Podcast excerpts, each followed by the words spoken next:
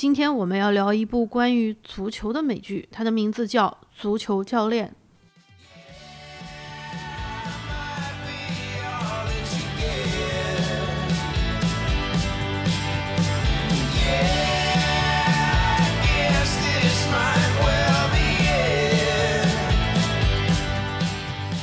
为什么我们会聊一部名字很干瘪的足球美剧呢？为什么体育的剧集那么多，我们偏偏要聊它呢？为什么喜剧那么多，我们偏偏要聊它呢？它是鸡汤吗？是怎样的一个契机开始了看这部戏呢？为什么看到它我们会那么受触动呢？这是为什么呢？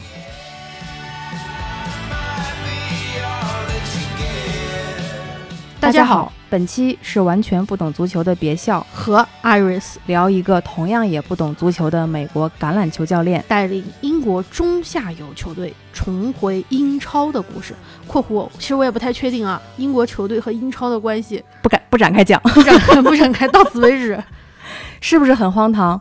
美国人教英国人怎么踢足球，是不是很疯狂？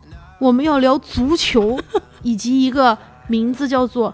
足球教练的这么一部剧，它的原名叫《Ted Lasso》，《Ted Lasso》就是主角，也就是这个足球教练的名字。嗯，他的这部戏的香港的名字，我不会读。下面是不不粤语的粤语，咩都得够嘞。台湾名为《错棚教练趣事多》。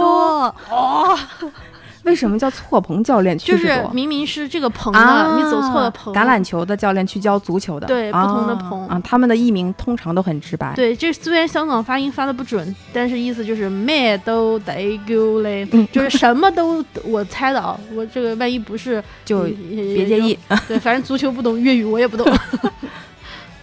呃，或许有很多人还没有来得及看这部剧，但是请你相信我们，凤凰央视，这并不影响收听感受。就如同我没有看这部《泰德拉索》之前，完全都想象不到我会点开一部中文译名叫《足球教练》的剧去看，且这部剧已经成为我今年对我个人感受最深的，可能也可以算是我最喜欢的一部剧。对我心里面当时是别笑推荐给我，我心里面想，谁要看这么一部像是纪录片的励志片？这不应该是你爱人才会看的戏吗？为什么要让我看？我跟那个直男之间有什么关系？我为什么要看一部这样的戏？你为什么要推荐给我？你是不是疯了？哇！你现在回答，我疯了，是不是真香？真的是太好看了！天哪，是我今年的最佳，虽然今年还没有过完。嗯，呃，也是我可能继《Modern Family》之后，嗯嗯嗯。这种平常日常生活就都市，不是像那种大西洋帝国啊那种特别浩瀚浑厚的那种的，对，也不是那种什么呃秀皇家律师那种特别职场，职场就是那种普通的贴近人的生活的这，真的是非常非常非常好，而且它才出了两季，嗯，让我会觉得，嗯，我希望能够一直这么演下去，到第四季对对对。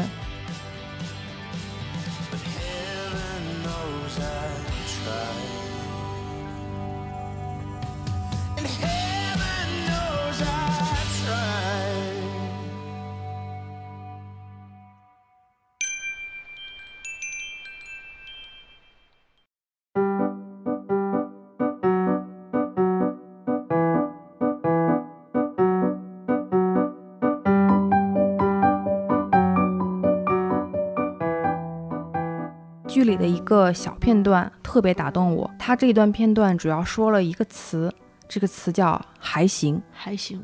这个故事发生在一个四人四人约会，其中有一对是情侣，另外一对是他们可能刚刚认识、恋人未满的状态。对于是呢，在这个约会之后，其中的那个女女生和她的那对情侣的朋友开始了他们的聊天，发生了这样的一段对话。嗯，这段对话是。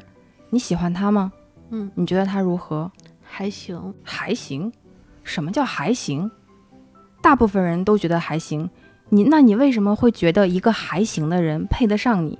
他一说完这句话之后，我在屏幕前，我立刻就有有一种触电。对我就突然意识到，我已经把还行这个词挂在嘴边很久很久了。我也不敢说很确定的词，就像剧里的那个女生说还行。你喜欢他吗？喜欢就是喜欢，不喜欢就是不喜欢。为什么会说出还行呢？我就会想到，其实我日常生活里面也不太敢说很确定的词，嗯比如说你会问我，或者别人会问我，你觉得这个东西好吃吗？对对对，你觉得这个好看吗？对我不敢说好看嗯或者好吃，我都会说还行，还行。对你喜欢的东西说还行，还那什么，这方面还好。就明明你觉得这个东西没有那么好吃，但你也怕别人伤害别人的感情啊对就是好需要肯定的东西，我也不敢肯定。但是你完全可以说实话的东西，我也不敢说实话。所以前两天刚发生了一个对话，是我在跟朋友聊天儿，然后聊天内容里面我就针对有一个事情发表了一个观点，但是我发表完那个观点以后，我立刻加了一个很大的括弧，我说其实我不是别的意思啊，我只是针对说一句话补充三句对话。嗯然后他说没关系，说实话，你不需要有内疚。嗯我说，嗯，我就突然觉得，就我不太敢，或者是很少表达肯定、确定的回应，一切都是还行，嗯一切都是还行。对，因为你不愿意去 push 别人，所以你不愿意去给别人压迫感，即使是你觉得不错的东西，你害怕，如果你说的非常非常好，那别人就会有压力，他就必须得去，好像占用一些他的时间来配合你的这个极大的赞美，对对所以对对对，你好的东西也不敢说，我太好了，怎么好成那个样子？然后差的东西你也怕伤害别人的感受，也许别人会喜欢的。你是处于一个极度压缩自己的表达，嗯，然后说成还行的一个，还行。一个还行 girl，just OK girl。所以剧里那么一说，就说那你为什么觉得一个还行的人会配得上你？他说的这个点呢，其实我也特别能理解。就比如说，如果我碰到，当然剧里面女孩是跟另外一个人处在一个刚刚有好感期，嗯但是还没有确定关系的这么一个阶段，她需要有一点点，对就让你牵手手，她需要有别人朋友的是是肯定，是来让自己的内心的答案更确定认。。嗯当然，剧里的这个角色，他的年纪已上了年纪嘛，嗯嗯嗯，那他会觉得我好不容易遇到一个人，嗯那我不要轻易的撒开他，我能抓住就抓住，还要什么自行车啊？嗯已经有人喜欢我就不错了。板车就不错了。对，所以我还能碰到更好的吗？对啊，嗯，所以我觉得还行就就可以了。对，但事实上可能是呃有点妄自菲薄，对你太把压低自己放得自己太低太了低了，你觉得一个所谓的随便凑合的人就能配得上你，那说明你你自己对你自己也没有那么的喜欢。嗯。所以当他的那个男性朋友跟他说了这么一段什么叫做还行，他这这一个疑问句一抛出来，我立刻就就觉得自己有被点到。嗯，嗯。所以今天我要非常肯定的就是推荐这部剧。绝对不是 just OK，对，是 amazing、fantastic、非常 awesome，非常非常非常非常肯定的嗯说，这部剧就是真的很好看。是是 best of the year，今年最佳我们今天想用一期节目的时间去聊一部，我们觉得绝不只是还行的美剧，对，它叫《足足球球教练》。Ted Lasso，哦，真的是特别好看，看到就是我有哭有笑。嗯嗯嗯，我感觉我笑的楼楼道都能听见，这是我自己觉得今年笑的最开心的一部戏。但是也有很多破防的时候，嗯嗯嗯，细细的想来，其中的很多的编剧的点呀，包括他的梗非常棒。我再去回味它，看它的结构，我还是会觉得特别特别好。其实我们两个人是完全不懂足球，或或者是说其实是很少涉足于体育赛事，也并非体育迷，也并非一个赛事爱好者。我们两个只是用两个普通人的视角在聊，看似是一部体育题材的影视作品，是怎么成为我们两个人的今年的就像是对个人最佳剧集最佳现实肤浅杯现实肤浅杯。最佳喜剧奖，最搞笑的是，我们的这个奖的含金量和艾美奖的含金量是一样的。对，这部戏获得了创造历史性的二十项。艾美奖的喜剧奖的提名，最后呢斩获了七项大奖。喜剧类最佳的男主、男配、女配，包括就是最佳影片，你觉得最有含金量的，他都拿到了。不仅是主角演得好，对他的配角也非常好。嗯，他的戏中的四个配角都入围了最佳男配，两个女配都入围了这个最佳女配。他的拉索看上去是像一个大男主戏，是的，但他其实只是一面镜子，是整个团队给人的那种感受，让你知道什么是 teamwork。它不是一个个人英雄主义的的一个戏，它是一个非常温情。我觉得就是它是我可能今年的就一锅鸡汤吧。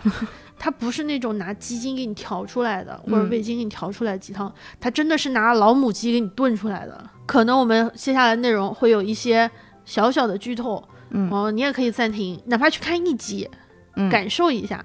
再来听这一期节目。对其实我们这期节目也不能算是影评了，我们这是表白，对 我们就是表白它是怎么影响我们，或者是受到一些什么启发。对可能我们中间会说到一些足球相关的对对对点，都不能叫知识。对，呃，如果有失误或者是有错误的话，请大家能在评论区友好的给我们科普一下，嗯让我们更多了解一下足球。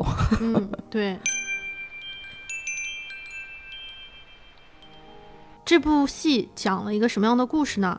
一位刚刚离婚的足球俱乐部的老板娘，因为前夫非常爱一个足球队，她为了报复前夫，所以她就想着我一定要把这个足球队给搞搞垮。于是她请了一个在美国的 Kansas 指导橄榄球的一个大学水平的橄榄球教练，这个教练就叫做 Ted Lasso。Ted Lasso 呢，就带着他的助理教练叫做 Beard Coach Beard，来到了伦敦这一座应该是足球的殿堂级的城市，嗯，来执教。执教的这个队伍叫做 AFC Richmond。我个人理解里面就是凤凰堆儿里的鸡，遇到了一一群带不动的球员，中间有很多的问题，啊，比如说球员之间的矛盾、霸凌，啊，个别球员的个人主义啊、嗯老龄化啊，嗯它有种族、有性别，还有跨年龄，嗯，很多很多的问题，包括我觉得还有一些人克服自己心理问题的，对，呃，尤其第二季，第二季可能更加着重于来讲，就是心理这个问题是怎么困扰大家的。是是、嗯这部戏呢，在国内可能反响暂时没有那么大，就对于它的质量来说，在我心目中，它应该是媲美《Modern Family》这个水平的一部戏。你有没有感觉它有一点点像情景情景喜剧？虽然它的场景挺多，但是我依然觉得它有点像情景喜剧。是，而嗯且因为它的原来的那些，就是它的主演 Ted Lasso 原名叫 Jason Sudeikis，他就是 S N L Saturday Night Live 的那个就是演员和编剧，他也是本戏的编剧。Coach Beard 和那个 Roy Kent，就是回回头我们会介绍，嗯，他们也是，就是演员本身就是编剧，所以这部戏的那个本子文本特非常的，扎实，戳中你笑点的时候就直接就戳中你的笑点。他讲的故事非常简单，嗯，就是一个足球教练的故事。一个足球教练怎么带领一个弱队嗯重返英超的故事。对，告诉你要 believe 相信，所有的点其实你都能预预先想到，比如说他会遇到什么问题，对他一定会和新的他的工作的同事有新的问题，那怎么去磨合，怎么面对比赛的输赢，嗯，其实每一步我都能预知到。对，但是他就是厉害在这儿，对，他他就厉害在把一个很简单的故事嗯能讲出新的花样。而且他一点都没有特别夸张，就是他该输的比赛他一场都没有赢。完全没有热血积血，对他不是说像有一些戏那样啊，我创造了一个奇迹，嗯一路杀嗯我是一匹黑马，我怎么样？不是的，他该输的比赛一场都没有赢。真的是，然后该出现的麻烦一个问题都没有少，对，但是你又会觉得这才是合理的呀。要是随便带一带一个球队，忽然就神了，那才奇怪吧？其实这部剧本身的设定是很荒唐的，嗯，现实里面是不可能发生美国人执教英国球队的。虽然我是学英语的啊，嗯但是里面的好多的英语的梗，就那个文化梗、口音梗，我能听出来；嗯茶和咖啡的那些梗，我能听得出来。但是好多那种剧啊，还有一些就是什么政治梗，其实好多我都没有听懂。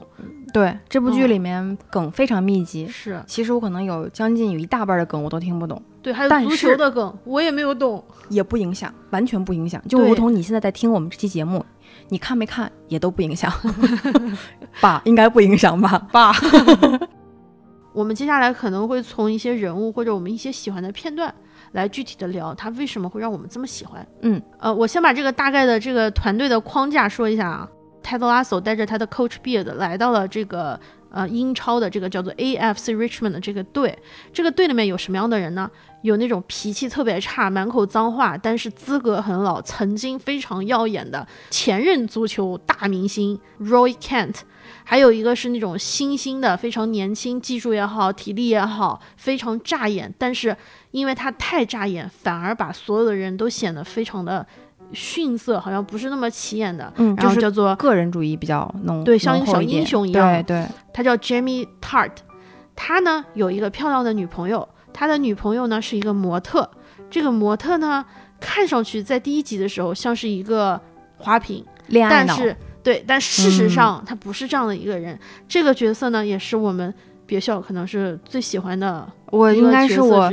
这个剧里面最喜欢的一个角色，虽然他不是主角，但是我没有想到他就是一个戏份相对来说比较少的一个这样的一个角色，会对我影响特别深，让我感触特别深。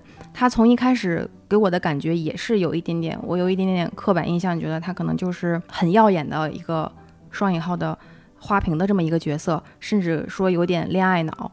嗯，就一心一意的跟着自己的足球明星男友的身后，默默的支持他。所以他刚开始，我认为他这个角色的人物不够立体，还是挺常见的，会在影视剧里面出现的一个闪亮的一个配角。但是随着剧情的呃发展，我发现他的性格或者是他的为人处事的方式，是我特别向往的那种。是你想成为的那是我想成为的那一种。他非常的坦荡，这是我想在这期节目里面最主要提到的一个关键词。嗯，他坦荡到他和他的恋人，不管是前任还是现任，都是有话直说，有问题说清楚，问题在当下就解决，办事非常有原则。我不藏着掖着。我有什么都告诉你，嗯我在外面遇到了什么事情，我也要告诉你。嗯这个事情是困惑我的，我需要告诉你来帮我解决，或者是说外面遇到一些搞笑的事情，我回来想跟你分享。他是这样的一个人，这些都是还好的点。最让我有感触的点是他和他朋友的相处。呃，这些不涉及剧透，所以就不用展开去讲剧情里呃角色是谁了。我只是说他和朋友的相处是我的一个困惑。我感觉我不太敢情绪外放的人，感觉自己会打扰对方，或者是触碰到你有一种越界的感觉。但是他不会，比如说，如果我的朋友，我最好的朋友，他自己的个人的生活上面出现了一些小状况，或者是一些犯了一点点小错误，如果是我的话，我到现在为止，我不确定我能否立刻站出来，当着你的面说你做错了，嗯。你要改，不改的话，我和你就要绝交。嗯。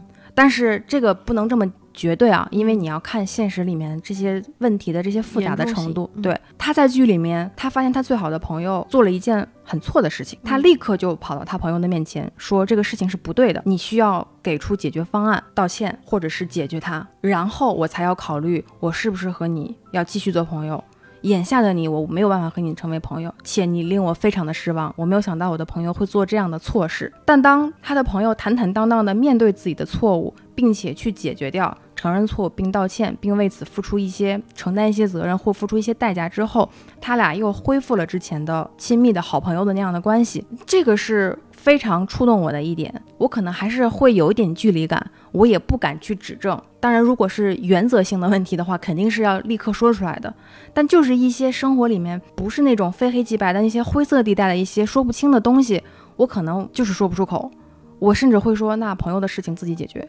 嗯我可能会装看不见，嗯，我也可能会装听不到。就是比如说你在路嗯上看到了我的男朋友和别人别的女生走在一起，你看到了，我会纠结，对你会纠结，但是你很可能是不会说出来。，对这个时候我发现了，你也不一定会说出来。我也不一定会说出来。其实你之你之前已经看到了，你也许这个时候你已经想告诉我了，就我现在在犹豫，我觉得还是外面有人了，甚至你都不一定会说出来，因为你怕我可能是假装不知道，对吧？就是你是这样的一个人，但是 Kili 他是什么样的人呢？我了个天！我在路上碰见谁谁谁了，你们要不要解决一下？你们快把问题解决对，一你们快把下问题解决一下。对，他会立刻冲到嗯你面前，嗯比如说，就我就会立刻冲到你面前，嗯，这个事情是不是你做的？对，你还你不仅会找我，你甚至还会找我的男朋友，你会去问他，对你为什么和他在一起？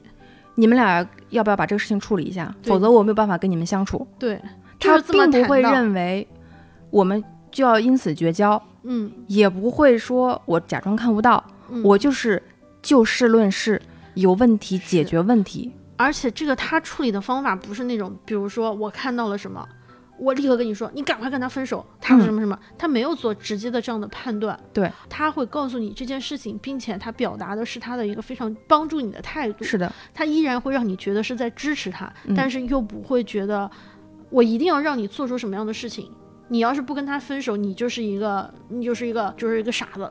他也不会这样，他他进退是非常有度，但是他身上就包括他，他跟他最好的朋友，就是在后面的时候，他自己有职业的发展。其实他跟他朋友相处非常愉快，他们一起工作也非常的愉快。对，他在他朋友这儿取得了，就是从一个模特转变成了一个呃市场 PR 的经理，这样更有自我认同感的一份工作。但是当他遇到了更好的选择的时候，他并不会说我委曲求全，而是他会直接告诉他的朋友说：“我有了一个更好的，我能够出去有自己的更好的发展，我想这么做。”他并不会说我为了你付出啥啥啥，不是那种。对，就是如果把这一个还原到现实里面，如果是我们俩身上，比如说说我遇到了一个。更好的工作机会，我可能要换一座城市。嗯，比如说我要离开北京了，我要去别的地方了。但是我最好的朋友在北京。嗯，我不知道该怎么面对你，就是我不可能做出像 Kelly 那样的抉择，就是我直接冲到你面前，我跟你分享，哦，我我有了一份新的工作，但是这份工作不在北京，嗯，我要走，我会特别纠结。嗯，我会纠结我要不要去这份工作，甚至我都可能会放弃这份工作。对，但其实明明你很想，明明我很想，就是。但是我又害怕失去你，就等等同于，其实我在现实里面，嗯，对朋友也是，就是对，把朋友想的过于的脆弱，脆弱，嗯嗯，怕他承受不住我所谓的冒犯，或者是我所谓的自己的一些选择，会说会觉得我是不是太自私了？嗯，但其实可能是就是我想的对方会过于脆脆弱。对，就这个问题有一个非常经典的一个讨论哈，如果你只剩下一年的寿命了，嗯，你跟你的爱人。你要不要告诉他？你要不要告诉你的朋友？如果是早些年的韩剧啊、日剧啊，可能会是我不爱你了，你快离开我吧。我会故意让你离开我。对，就是这是传统的剧情的一个走向。走向。如果在 Kitty 这个地方，就是我只有一年了，你能不能在这一年里面对我好一点？嗯，让我吃吃麦当劳、肯德基什么的。可能这是不同的选择。而她坦荡之中的坦荡，因为她真的独立。嗯，包括她跟她男友的感情。她知道男友可能不希望自己太过忙碌，嗯，但是这是我的事业，对，就像你也应该有你的事业，对，你应该去找一份属于你自己。他给他的那种恋人的支持，给朋友的支持，都是那种油加满了，他特别在线。他对你的建议从来都是以肯定、支持你的角度来的。呃，虽然鼓励，我觉得大家都不缺。他能够发现你特别多优点的一个一个人，是，所以他能从你各个方面去肯定你，而且很真诚，非常真诚。他的真诚和坦坦荡太打动我了。他虽然是一个虚拟的角色，但是我真的非常向往这样的人，因为我们还没有完全能做到这这一点。包括其实他跟他恋人的相处，我觉得好了。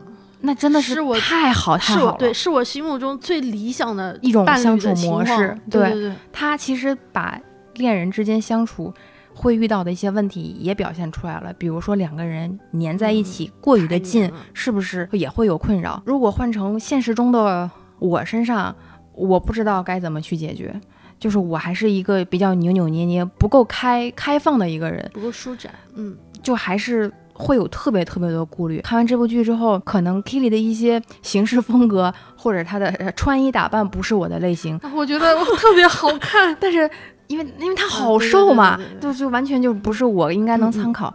但是他的人格魅力真的是我近期看看到的一些各种影视剧里面非常饱满和立体的一个一个角色。对他，他不是说我纯是傻大姐式的乐观，而是他是有思考，他也有纠结，但是他知道他要的是什么。他不是个工具，对他非常的坚定，知道自己是什么，但他也有很犹豫、很纠结、很错落的时候。是的，他有他自己的小癖好，他。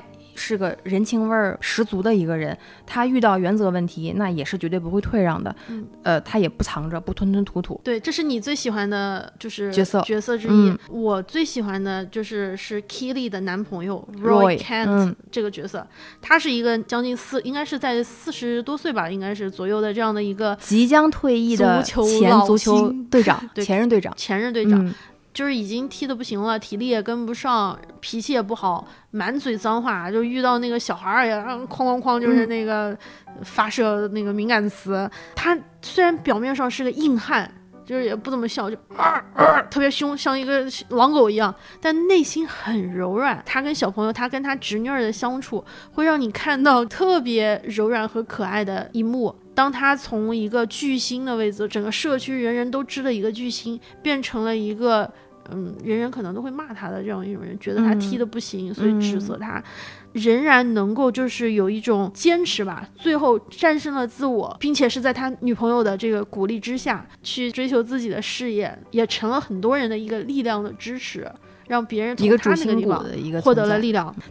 对我来说很舒服的一个点是，他非常尊重他的伴侣 Killy。嗯，对，呃，如果我站在他的伴侣的那个角度嗯上来看的话，我觉得我是很舒服的，嗯，我是得到尊重的，我也是被爱的，我也是被人理解的，我也是被人支持的。即便嗯。是可能他还是对我来说有不太理解的地方，但是他还是支持我的，这个嗯。让我特别舒服。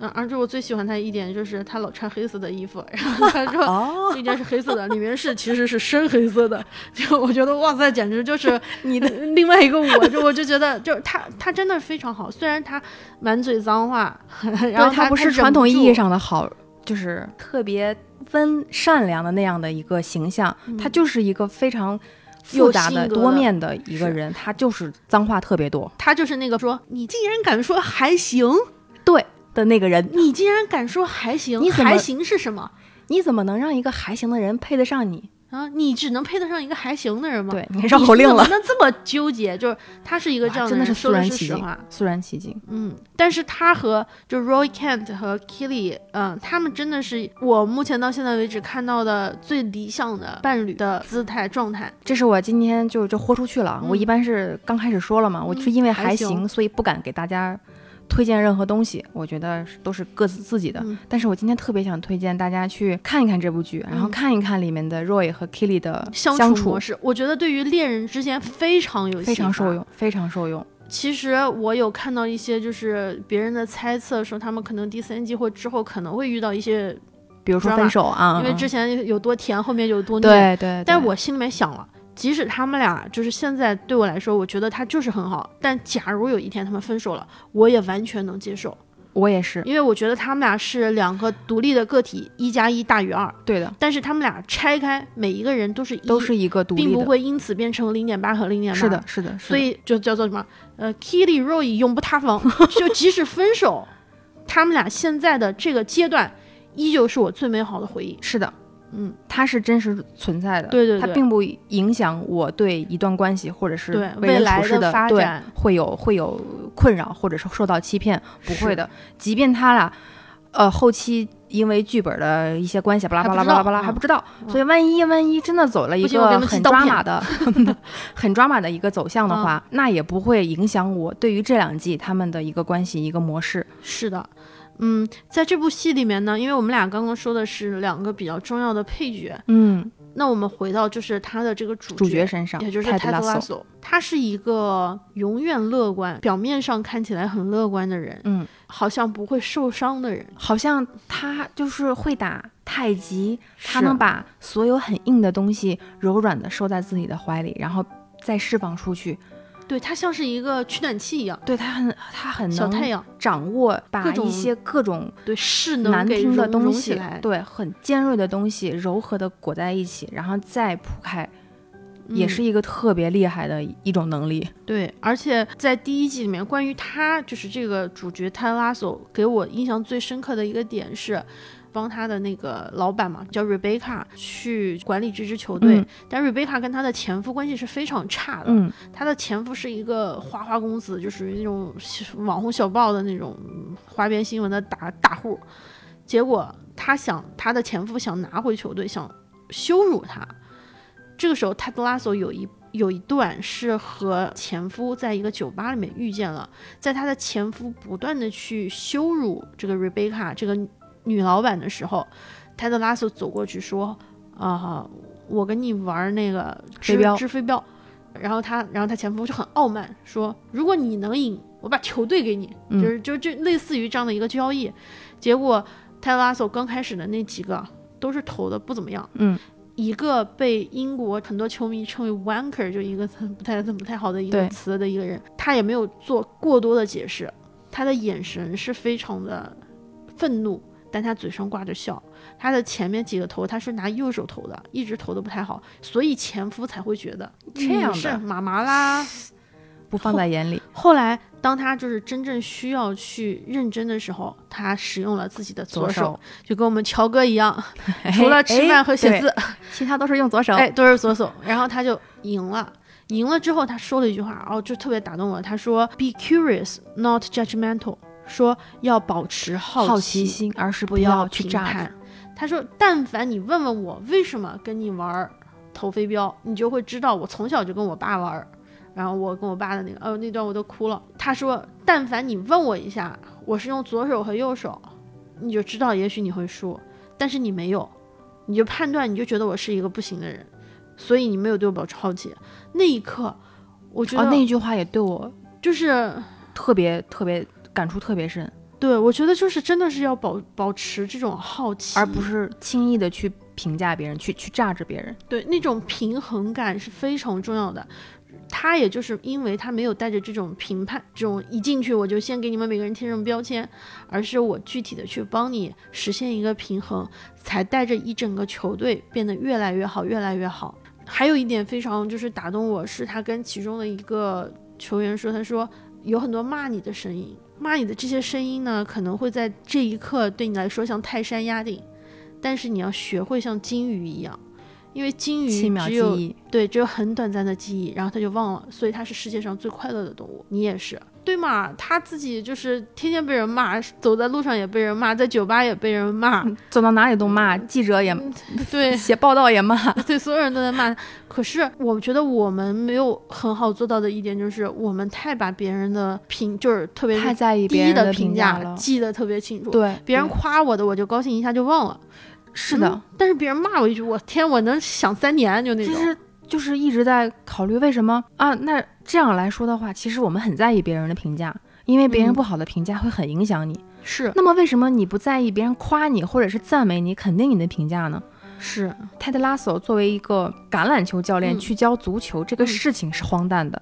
但是对泰德拉索这个人的性格和为人处事是嗯非常有借鉴意义和是可以，他可以算是一个榜样。我可以说他是大智若愚。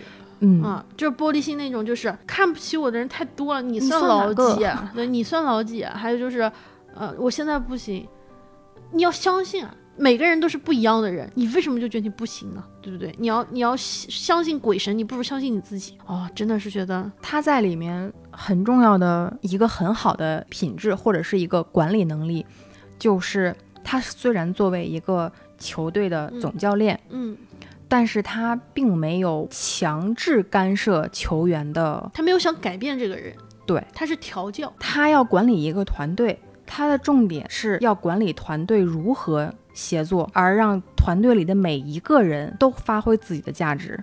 他并不想改变你，或者是控制这个球队。我要让这个球队干嘛干嘛干嘛。是而且这个球队里面的任何一个球员发生了自己身上的小困惑，嗯，或者是矛盾，嗯或者是遇到了嗯坎儿，嗯，他并没有说我来替你干嘛干嘛。对，这是让你自己解决的。啊别人想伸手的时候，他会拦住，嗯，让他他会说先让他自己思考，嗯先让他自己想清楚怎么解决。如果换到现实里面，我不嗯。很难，不上手，对我很难保证自己，我要不上手我就走了。对我就对嗯。他真的是一个非常好的调和剂。调和嗯一个球队，呃，这个球队里面真的是，因为因为是影视剧嘛，所以他应该是把最冲突的一些点都集合在了一个球队里面，是。所以这个点很让现实里的你和团队怎么相处，这是很受启发的。对，而且他是一个非常有策略的人。嗯他名字叫 Ted Lasso，、嗯，但是当他需要让所有的球员就是团结起来的时候，他就变成了拉索 Ted，就是相相当于孙行者变成了者行孙这样他就成为了所有的人讨厌，所有人同仇敌忾来对付自己。所以在这些细节上，你能看出来他是一个很有策略的人。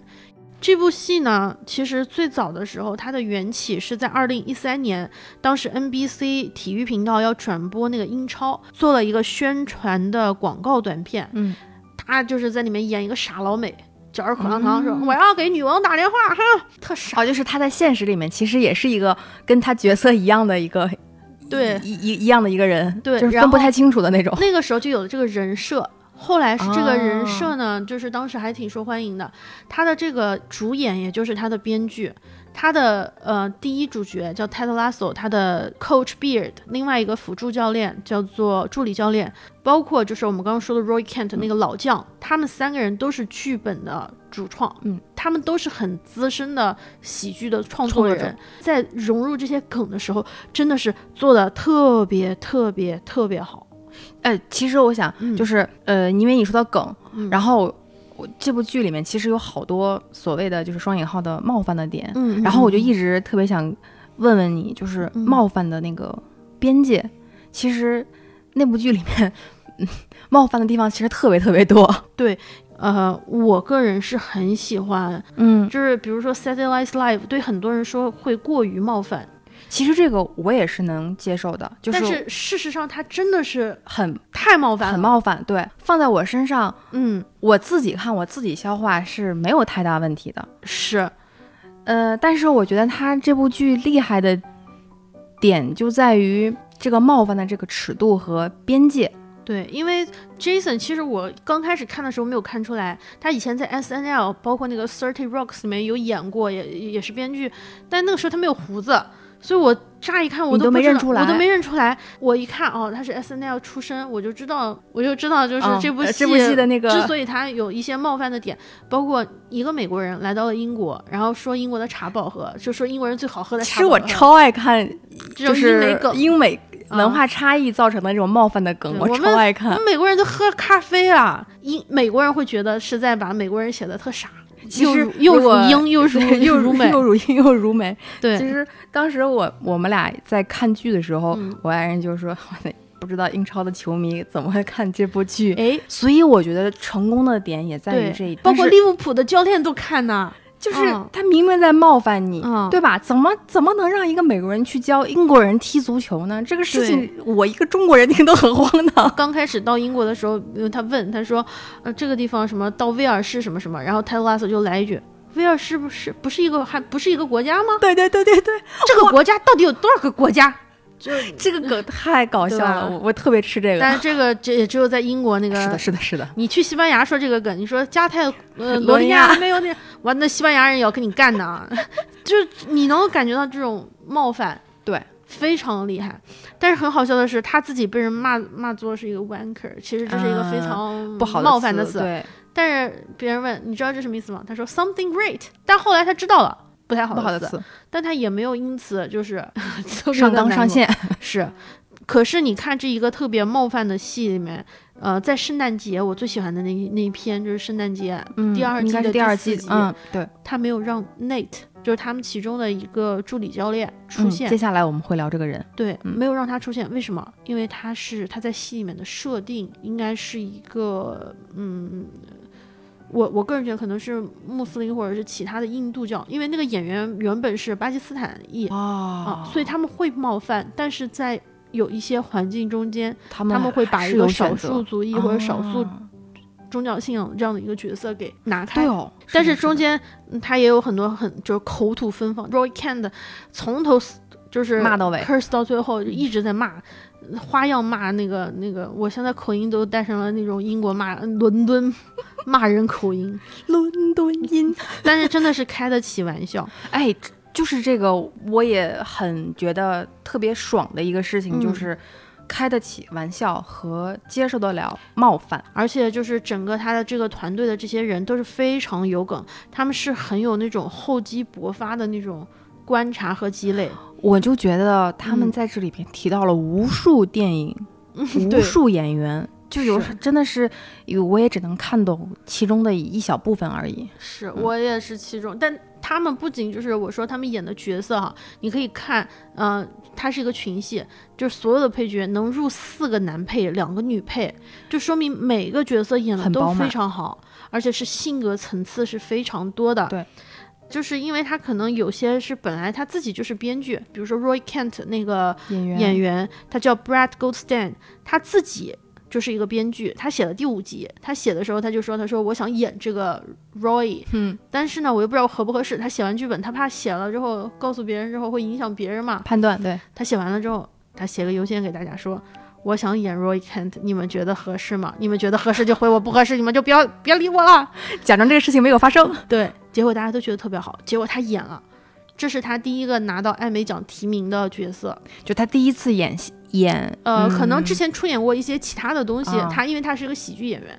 没有想到大获成功，然后他开玩笑，现在我要出了车祸，或者我要明天死了，就是艾美奖提名人，呃，Brit Goldstein 呃 出出了什么事儿？嗯嗯，后来底下评论说，哦，你现在是那个艾美奖获奖这个最佳男配，不是提名了，是已经是获奖。那一刻你就觉得，就演员本身和他的这个角色也特别特别的匹配。特别的搭，包括像这些主创，他们在现实生活里面其实也挺有，嗯，喜剧，喜剧的那种感觉的。对他不是硬挠你的笑穴，而是他本人就很有趣、很有梗。虽然冒犯，但是又冒犯的很在度。对，这个 Brit Goldstein 他有一个那个 podcast，哦，已经一百七十多集了，那个叫做 Films to be Buried with Brit Goldstein，呃，他就是每一集会找一个人去聊聊电影，聊聊一些文化的东西。怪不得这部剧里面有那么多的电影梗。你可以知道他的积累非常多。最牛逼的是，人家艾美奖就是获奖了，人家没停更，就是气氛也没变这。么厉害？啊、你再想想我们，哎呀，我们也还好啦，还行还行了 我。们双周更也挺稳定。嗯，但是你可以看到，这是他的一个演员的常态，包括 Jason，就是泰拉斯的主演，他也是，他是一个呃一直在开玩笑，一直在随手记录，他所有的观察都来自于生活。我觉得这是这部戏很成成功的一个点。对一个基础，对有趣的人集合在一起做出来的剧就非常的能爆梗，非常的有趣，是真的有趣。是，我觉得他除了嗯本身这个演员剧本好，我们就举一个，就是我最喜欢的片段是第二季第四集，就是你跟你爱人说圣诞节今年就看他了，对，呃，以后的圣诞可以不用看看《真爱《至上》至上》了，我们就看圣诞节的那个 电影，保留电影就可以了就可就可以了。对那一段哈，编剧的功力真的是太好了。那集呢，其实就是一个圣诞嘛，其中是他就是那个 Roy Kent 那个队长，他跟他的小侄女儿。呃，就过圣诞，本来是他准备跟他的女朋友 Kitty 过一个浪漫的、性感的 Christmas Day，节，结果那个小女孩出现了，她 她有点口臭，她圣诞节收到了一份礼物，是牙刷和漱口水，她就觉得自己是一个怪物。嗯就是 Killy，就是我们说婶婶嘛，嗯，婶婶就问，为啥小男孩送你这个东西啊？我不相信，他肯定是在耍你。你张开嘴，我我闻一闻。然后一闻，然后 Kitty 就，那那会儿那会儿这个地方真的是笑死。这个地方特别好笑。然后 Roy Kent 就说，那我来闻闻。我一个大老爷们儿，一个更衣室二十多年的大老爷们儿，我啥没见识过。结果我真的是 笑死了。他说，他闻了一下，他说。我觉得你快死了，呃，I think you might be dying，、呃、一个硬汉，嗷的一声就过去了。这个时候，婶婶 Killy 就那个很贴心的人 Killy 又很显我示他喜欢的那个性格。对，这时候他补了一句，他说：“呃，你这个臭，不是没有刷牙的臭，不是你的清洁问题，而是你可能身体你的有你的口腔可能有问题了，对所以去治疗一下就好了。对，只是口臭的一小段，对但是他玩出了花来，哎，我真的觉得太好了。这个就这一段哈、后面就围绕这个展开。嗯，展开怎么去帮他解决他的口腔问题。对其实这一集就讲了，在圣诞夜的时候带着他侄女儿去解决口腔问题对，这是一。条线。对啊，就是你可以看到他的剧本有多扎实，一个小的细节有那么合理，然后加上他的台词和表演，啊，怎么那么好？这一集真的是我最喜欢的一集。然后加上特圣诞节这个特有的这种节日氛围，还有一定会出现的节日元素和音乐组合起来，其实特别像一本童话书。你知道为什么我说咱们要现在录这一期吗？知道咱们要尽早录这一期，嗯，因为我觉得现在大家开始去看，正好能够赶在圣诞节之前哎看这一集。能赶到圣诞节，绝对能看完。哦，嗯对，真的是非常好。这一集其实它是很独立的，嗯完全可以当成一个独立的小电影看都没有问题。是，真的是特别好。大家现在赶紧看，那个圣诞节那个还来氛围，那个得及再看。氛围马上就来了啊！问马上就来了，特别特别来了来。了来了。你还有什么？就是比如说，除了这些，就我刚刚说的这个演员和他的剧本特别好的点，还有什么是特别打动你的吗？嗯，其实也不能说完全是打动，嗯，我我觉得之前也是看过一些体育题材的电影的，嗯，包括像之前的那部韩剧《棒球大联盟》哦，你也推荐我看过，对特热血，嗯，其实它我感觉啊，这两嗯。部剧的主线其实有点像的，嗯，也是在讲一个教练怎么去带领球队。呃，重返那个辉煌的这么一个故事，还有包括像之前很热门的《弱点》，嗯，它是在讲橄榄球的故事，嗯，然后布拉德皮特的那部《点球成金》等等这一类，觉得可以说是常规体育题材的影视剧，比较热血，它和泰德拉索有非常大的区别。嗯，这一类常规的体育题材的影视作品，它是很爽的。对对，其实泰泰德拉索里面并没有很多热血镜头，他可能有几个，他一定还是要展现一下他在球场的一些日常工作嘛。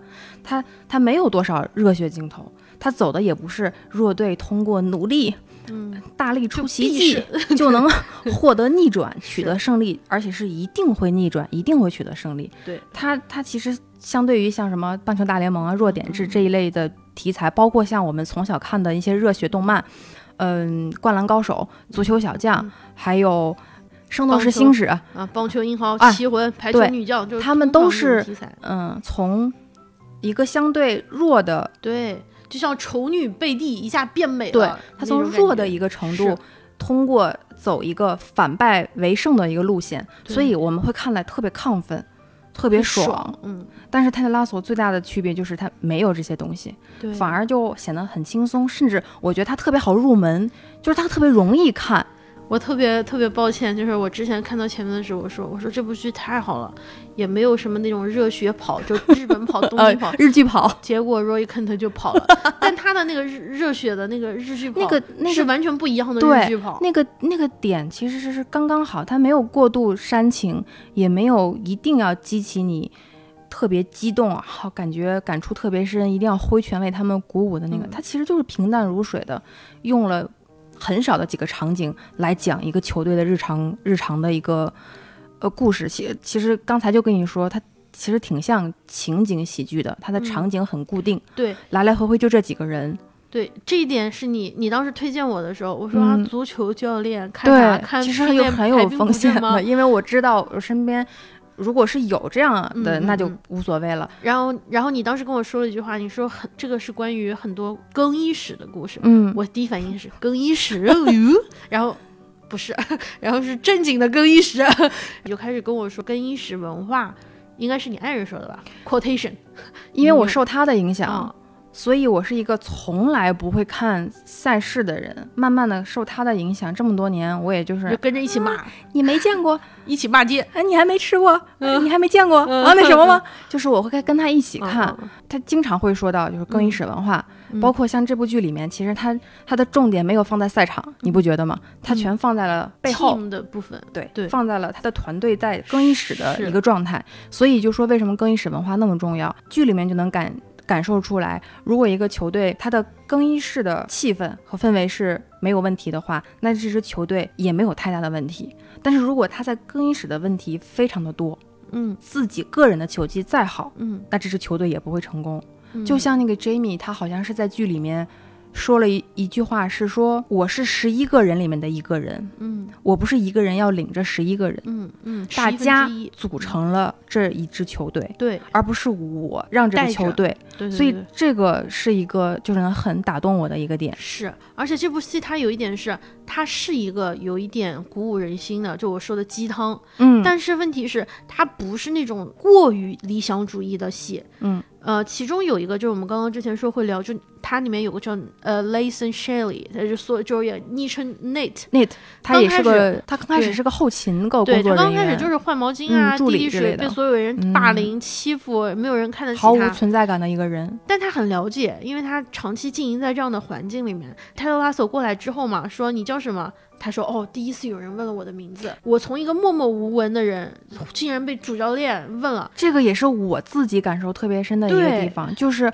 我在现实里面，我之前在嗯做、在做助理的时候，嗯，是几乎是就是你是没有什么存在感的，你只需要嗯干活就好了。嗯可是后来我们有一个新的新的主编刚刚上任，然后他上来以后，大家要自我介绍嘛，然后要熟悉一下，尽快熟悉一下那个氛围什么的。他第一眼就看见我了，我当时就一惊，我当时都完全没有做好准备啊，嗯。那这个完全是不需要我做自我介绍的，我还嗯准备就要、就要走神儿了或者怎么样，他一下就看见我了，并且他非常在意每一个人，嗯。所以当时泰德在剧里面问他叫什么名字，并且深深的记住了他的名字以后，还说什么 Nate the Great，对，哎呀，我当时就说这个人终于被人看到了，，对对，虽然他最后成他呢是一个渐渐的被发现了，成为了助理教练，并且他研究的战术，他真的是非常擅长。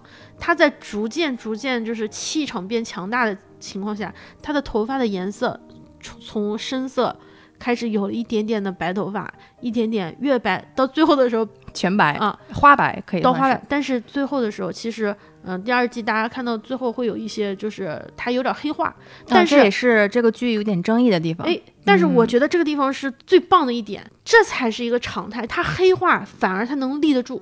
对，我能理解。我他要是一直那么优秀，我觉得反而过于太浪漫了。对我非常理解。就是其实 Nate 就算他黑化了，我依然认认认为他是一个好人，我不觉得他是一个恶毒或者是坏人，我觉得是很正常的自然人。我喜欢这部剧的原因也是嗯。他在最后作为一嗯个嗯双引号的反派角色来写，嗯，他也没有非常单薄的立人设。对对，内的身上是一个非常非常复杂多面的一种呃性格在里面，他就是我们。我可以说这个球队非常的理想，非常的浪漫，可能是不存在的。但是像 Nate 这样的人是存在于生活里的，你不能绝对的说他就是个坏人，他干的是特别弱弱智或者是非常愚蠢的事。甚至我觉得 AFC 我非常能够理解他，就是也有他的军功章，他是非常重要的一点。对，没有他他的战术就没有办法，他的不被人肯定，他的自卑，他的很真实。他非常自卑的那个状态，我特别有感触。包括我刚才说我特别喜欢的那个角色 Killy，他也是不停的在支持和鼓励 Nate 的记，虽然 Nate 最后所谓的跑偏了啊，Kelly 真的人很好，Nate 想要去买西装，然后找 killy 陪他，就是他那种坦荡，哦，真的是非常好。我觉得就我们聊的这个部分，可能要呃，你看完了，你两季看完了之后，你你再回过头来再感受一下这个可能会更深。其实我们也只是想说，所有的人都是复杂嗯多面的，那嗯没有绝对的无害的好人，也没有对，也没有、也没，有绝对绝对。那当然也有角色就是这么写的啊，嗯。我只是想说，就是不能二极管的去了解和评价任何东西。是，就不是所有的东西只有两边儿，对对。那，不是太偷你不能直接就说这个角色就是和坏人结束，那嗯我觉得也没有什么意义了。包括就是其中的那些球迷，就骂脏话，就是在那个你不觉得英超的球迷特别有特色嘛？就是退钱就是他们全全世界球迷里面，我觉得他们都是特别出名的那一类之一。但是这个东西吧，我我其实挺理解，虽然我没有怎么看过球，我也不关注。我每次看到热搜里面中国足球，我都气死了，就跟我也没啥关系。说实话，嗯，嗯但我也会好气哦。我就想，以十四亿人就找不到，就你知道我这就是特别那啥。我进球了你会高兴，对吧？进球了我不一定会高兴，但是但是输球我总觉得不应该。就嗯嗯嗯，是，我就是一个非常正常的情但其实。你觉得我为他付出了什么呢？我除了纳了税，我还做了什么呢？我我也没做啥，是吧？我有资格去。其实他剧里面描写的球迷挺真实的，我就哦觉得虽然我没怎么。看球我我哎呀，我是看过球了，但是我嗯真的没有看懂过球，哦所以我我也没有办法哎发表什么专业性的意见。不用担心，Jason 和 Brandon 为了写这部戏，以前对足球也不了解，后来就为了写这个戏，那这不就是为我们量身定制的他们俩？他们俩是靠玩 FIFA，一个是玩曼城，一个是玩阿森纳，就靠着那个拆解排兵布阵。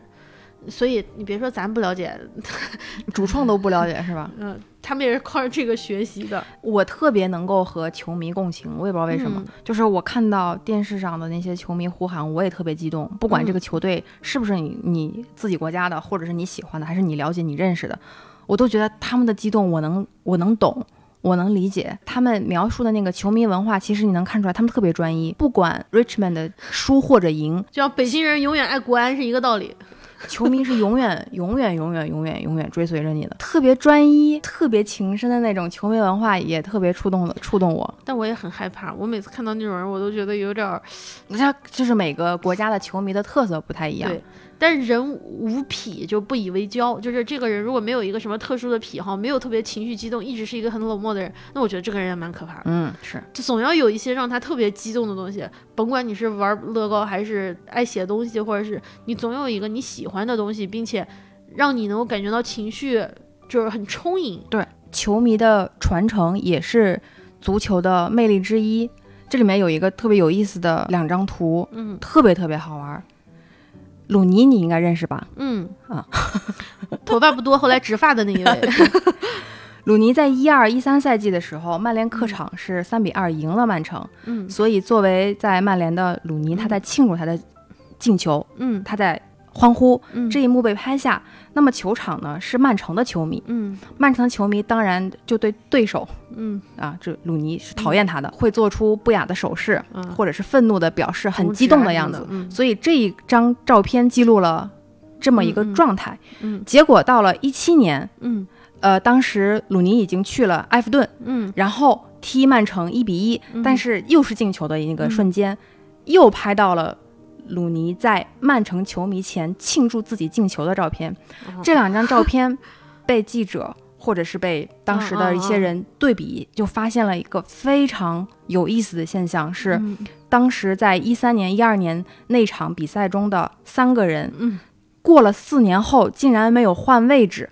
也没有换角度，连表情都连表情和手势都没有换，还站在当年的位置。让人感慨的是，当年的小男，就是照片里的球迷之一小男孩，现在已经长大成成人了，他的父亲也都已经老了，但是这三个人的站位没有一丝的变化，这就那是种热爱也是的。对这种热爱。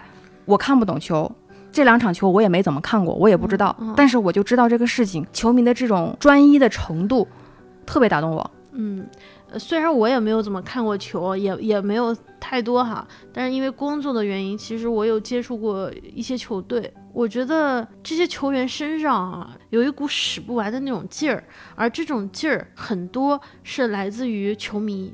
嗯，其实他能感受到这些人的坏情绪，但也能感受到他们的好的情绪。其实运动员就是身上背负了很多东西嘛，呃，体育竞技总是要往上冲的，嗯。总是要一股，就是所有的运动员，包括我觉得就是有的人会觉得林丹他们会过于的霸气，就是不够谦逊，就，嗯，但我嗯觉得就是运动员，尤其是这种竞技体育的，是要有是必须要有一股那种狠劲儿狠，劲儿的，对，才能够就是突破极限。作为运动员本身和平时为人处事中是嗯。不一样的。对对，足球也好，篮球也好，它其实是一种比较相对文明的一种小型的战役，嗯，对抗的。而在这种战役之中，给人带来的那种快感，就是像电影里面有时候让我看到了一些爽的东西，而我需要的就是这种情绪的膨胀。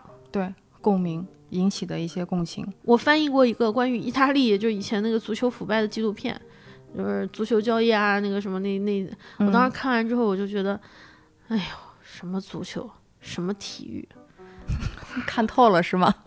没意思。但后来我去为了翻那个，我看了一场比赛之后，呃我觉得怎么踢成这样就气。我后来发现，就我连生气，我觉得都是真实的，都是体育所赋予我们的。有一群人因为一个一项运动，然后有了同一个目标，接着他们就奉献他们能付出的所有的热爱和活力。其实聊完这期，或者是我看完这部剧，我可能也不会太对我就是对体育有更深的见解，或者是我会更喜欢看一些赛事，或者是有一些更专业的呃角度去分析、去欣赏。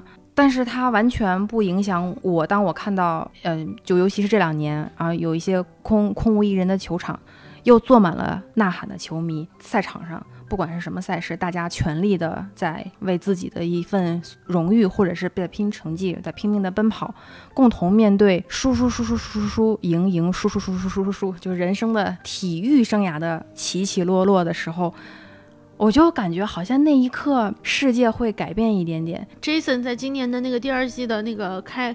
呃首映的时候，他穿了一件 T 恤，T 恤上面写了三个人的名字，三个球员的名字。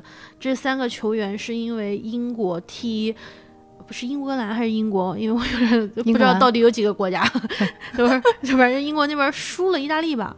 后来因为有三三名黑人球员，嗯为此受到了很多的球就是球迷的骂啊，对，辱骂就是嗯网、网暴。嗯，所以 Jason 他就是用这样的方式，为了支持表明支持，所以他穿了一件 T 恤，在一个足球迷也很受欢迎的这样的一部剧集里面首映，他穿了一件 T 恤，上面写了这三个球员的名字，我觉得特别的勇敢，这这对我来说也是一种体育精神。对我觉得他并不影响我一个不怎么懂球的人，嗯可以能共情他们的那种喜悦是一样的，不影响。我看他们，我我自己超激动的，我觉得哇，就感觉人人啊，嗯，特别需要那样的一股精气神儿，对，不要太拧。成一股的精气神儿。对，，但是但是得有。必须得有，得有一嗯口气儿吊人。我很喜欢看到健康的体魄，啊还有强壮的对强壮的身、强壮之美，还有他很勇敢的内心，能够对抗一切的这种整体人组成的这样的人的一个气场。我很喜欢看体育带给大家的这种气场，我觉得这就是竞技体育的魅力吧。我嗯不管是对球迷，还是体育迷、赛事爱好者，还是对于像我们这种啊普通人，就是非赛事爱好者的这样的普通人来说，我觉得我们都需要体育。其实，在那个当时我搜一些，就是看完了之后搜一些回回复的时候，我发现其实也有很多反面的声音、负面的声音。对对对对对，所以这部戏虽然在烂番茄上有百分之九十五的好评率，也还是有一些就是文章会说这种纯粹的浪漫喜剧没有办法拯救我们。呃，《New Yorker》就有一篇文章叫《Ted Lasso Can't Save Us》，说他不啊能不能拯救我们。并且就我最喜欢的那一集，圣诞那一集，在他们看来有点过于甜美了，是的有点过于理想化了。嗯所以我当时，我刚才嗯不是说它特别像一部童话书嘛，是加上各种配乐，是，第一季的第结尾是非常好的，就是呃，Jamie Tart 这个新星去了曼城，去了更好的球队。对，那么 AFC Richmond 虽然拼了命。上半场是曼城赢了一比零，下半程一开始是 AFC Richmond 赢了一球，所以一比一了。但是在最后，就是那个 Jamie Tart 进了一球，让曼城变成了二比一。对于很多的评论家来说，他们觉得这才是一个现该有实的现实的结局对。该输的比赛你就不应该赢。对，但是结果到了第二季，有一些评论会认为，嗯、这部戏有点过于理想化。我也看到一些评论是说，他对于这部剧目前两季的整体评价是，第一季已经够跟足球没有关系了，没想到第二季 完全跟 跟足球没有关关系，会有这样评价，他说觉得太温情了。是，包括就是有人说，嗯，这部戏能火，可能会是因为。正好在疫情期间，大家没有办法出门，所以大家都看戏，然后不能足球，不能哦运动，所以会有一种特别的渴望。嗯，也有这样的声音。我觉得这并不影响我，我依然觉得它是一部非常好的一部作品吧。我觉得它可能不是特别完美的，嗯，它是也是会有瑕疵的，嗯或者是说对于它的故事的表达，因为过于简单嗯啊，你能预知它的任何一个走向，但是它并不妨碍它确实是一个值得你有很多参考，或者是能够折射你很多你人生里很多时刻的一部一部好剧。它不是一部完美的剧，但是它是一部好剧。我问一个问题啊，假如你可以穿越到这部戏里面，你去演一个这个戏里面的角色，不是嗯让你成为他，嗯只是去演他，你会想扮演哪个角色呢？Kili 是吗？Kili 我倒不是想扮演，我想他成为我的朋友。啊，那你就想演 Rebecca 那个球队老板，我最开始想演瑞贝卡的，但是你在问我的这个过程中，我大脑又想演极极度 Sassy 我极度极度的嗯飞转了一下，我想演那个球员。哪个球员？Sam。对，就是那个特别天真，就在我心目中最赤子，为了就是什么环保，然后坦桑尼亚为爱国，呃呃尼日利亚、哦尼日利亚的那个球员，他也是非常出彩的一位。从刚刚开始的自卑，然后到后面越来越好。对，越来越自信。嗯，我想演他是觉得，我觉得他甜甜的，又有一点小激动的恋爱，感觉蛮好的。对，他是有他是有一种特别纯真之美、少年对感。对对对，我就是想傻我想体验一下那种那。难道丹尼不好吗？就是那个，就是上帝的呃，Football is my life 是吗？不不对对 My life, 我 my 现在不 life 能踢球了。那你呢？你想演谁？我想演 Higgins，那个那个球队的原来的呃瑞贝卡的万能助就就是那个呃受气包，助理受气包小淘气，小希金斯。我特别喜欢的是他体现了一种爱和包容。当他最后不是圣诞节的时候，请哇，他真的是太强大了。那太可爱了。但是他也没有退让，在 Rebecca 就是让他去把球队搞垮的时候，对，他仍然也坚知道持自己的原则。对他，他像是一个嗯不需要存在，就是趴在窗户外面看世界。但是最后就圣诞节的时候，他说每一年他都会招待一些就是回不了家的球员，嗯，呃，但是最后也没有想到来的人太多了。他爱他的老婆，就别人说你会为爱就是烦吗什么的，生了那么多孩子，一个一个养得活孩子吗？他一个人辞职在家拉塔大提琴，后来他说只要有爱，没有什么事情是不可以的。所以你看，像我们刚才随便列举的这剧里的每一个人，你都能针对这个角色说说出好多，分析出好多他的一些特点和一些故事。所以我觉得这就是这部剧的成功之处我处。希望你的爱人可以也可以进去。我希望他演谁呢？选谁？你猜？我希望他演 Jamie Tart，就是那个头发很多变，然后就是真空剧里的足球明星，对吗？对真空西装，然后吃上番茄酱啊，好烫！啊身边也都是，那不行啊，我不允许啊。对他身上还有有他还要参加恋爱节目呢。就是很有偶像包袱，对对对那不是恋爱节目，那是交配节目。哦，那我还说太，我还是说的太纯真了。对，我觉得我希望就是一个偶像去演偶像。不知道他听到是喜还是喜呢？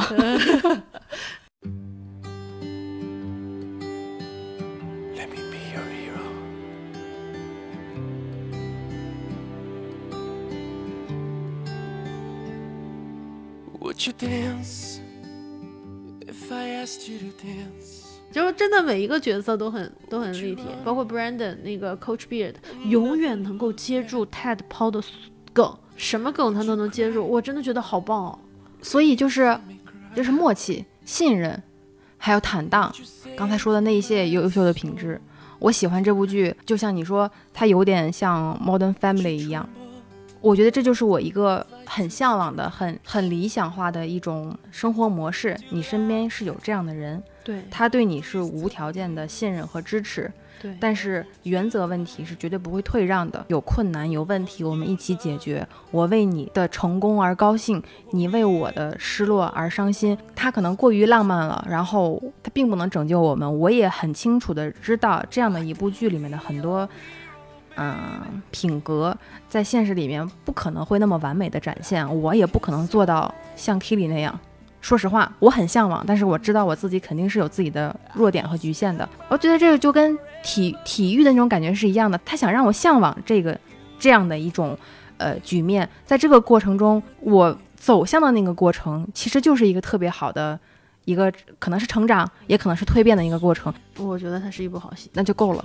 我觉得同样，Ted Lasso 在其中有一部有部有一部分里面说到，说我们每个人也都需要一些浪漫的喜剧，对，虽然很俗，虽然大家都能猜到有一些，肤就觉得有点肤浅，对，都能猜到答案。对啊，呃都是感觉都没啥营养，但是人类就是需要这样的一种 romantic 啊、comedy，这个我们就不引用它原话了，嗯，真的很需要这些东西。就是人是需要现实的肤浅。你说这部戏也好，其实这部片子肯定是，嗯，虽然是很好啊，但是它没有办法跟《大西洋帝国》那种特别大恢宏的剧，或者是《全游》那种庞大的世界去比，但它是扎实的，让我感觉就在身边的。对是特别打动我，让我有代入感的。我愿意把现实肤浅本年度最佳喜剧颁给泰德拉索拉索。嗯，他就是在讲足球，但是他又跟足球没有太大关系。但是我们需要的就是这一点，其对，他的他讲的都不重要。是坚持，讲的是领导力，讲的是向上正义，讲的是善意，荡，讲的讲的是是信任，沟通，讲的是一切东西，而这些东西基本上是生活中都要永远离不。开的东西。是的，就要一直一直一直不断不断去寻找的答案。啊，我们可能是一个 always just okay，永远好像一直是保还持现实浮现还不错，但对于这部戏，我真的是觉得，它不只是还行，对对对，真的是非常好，不只是还行，是真的很行行。还行。我也希望我们俩以后我们能多一些这样定肯定自己品味时候品，味的时候，就哪怕有人过来 challenge 我们的品味，我也会说一句。I don't care，我才不在乎呢，我就是觉得它很好，真的很好。是的，